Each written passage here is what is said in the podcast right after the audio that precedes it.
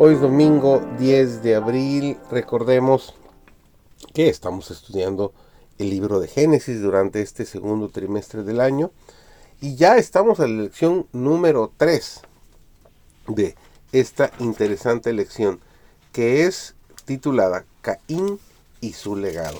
Su servidor David González, nuestro título de hoy es Caín y Abel. La venida del Salvador había sido predicha en el Edén. Cuando Adán y Eva oyeron por primera vez la promesa, esperaban que se cumpliese pronto.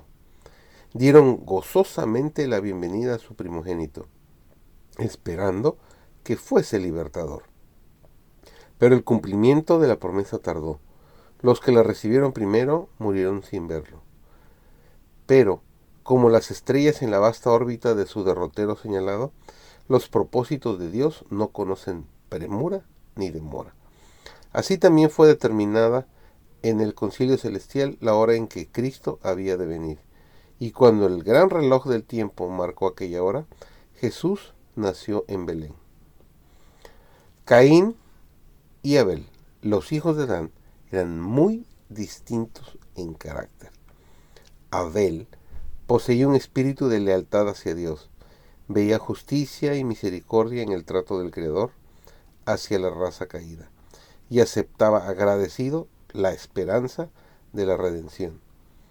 Pero Caín abrigaba sentimientos de rebelión y murmuraba contra Dios a causa de la maldición pronunciada sobre la tierra y sobre la raza humana por el pecado de Adán. Permitió que su mente se encauzara en la misma dirección que los pensamientos que hicieron caer a Satanás, quien había alentado el deseo de ensalzarse y puesto en tela de juicio la justicia y autoridad divinas. Estimular el amor a la diversión es desanimar el amor a los ejercicios religiosos, porque el corazón se atiborra tanto con lo vulgar, con lo que le agrada al corazón natural, que no queda en el lugar para Jesús. Para conocer los pensamientos de Dios se requiere la fe que obra por amor y purifica el alma. Hay quienes creen en Cristo.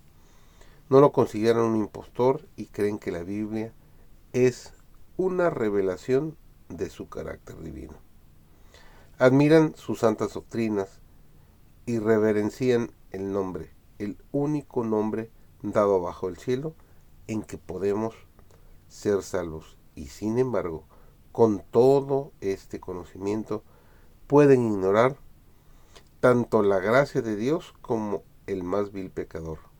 No han abierto el corazón para que Jesús entre. No está lejos el tiempo cuando se llevará al pueblo de Dios a dar su testimonio ante los gobernantes del mundo. No hay uno en veinte que comprenda con cuánta rapidez nos acercamos a la gran crisis de nuestra historia.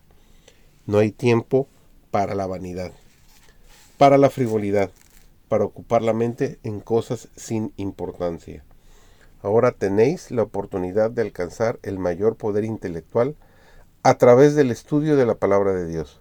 Pero si sois indolentes y dejáis de cavar profundamente en las minas de la verdad, no estaréis preparados para la crisis que pronto os sobrevendrá.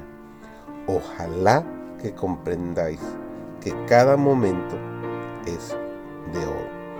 Si vives de cada palabra que procede de la hoja de Dios, no seremos encontrados desprevenidos.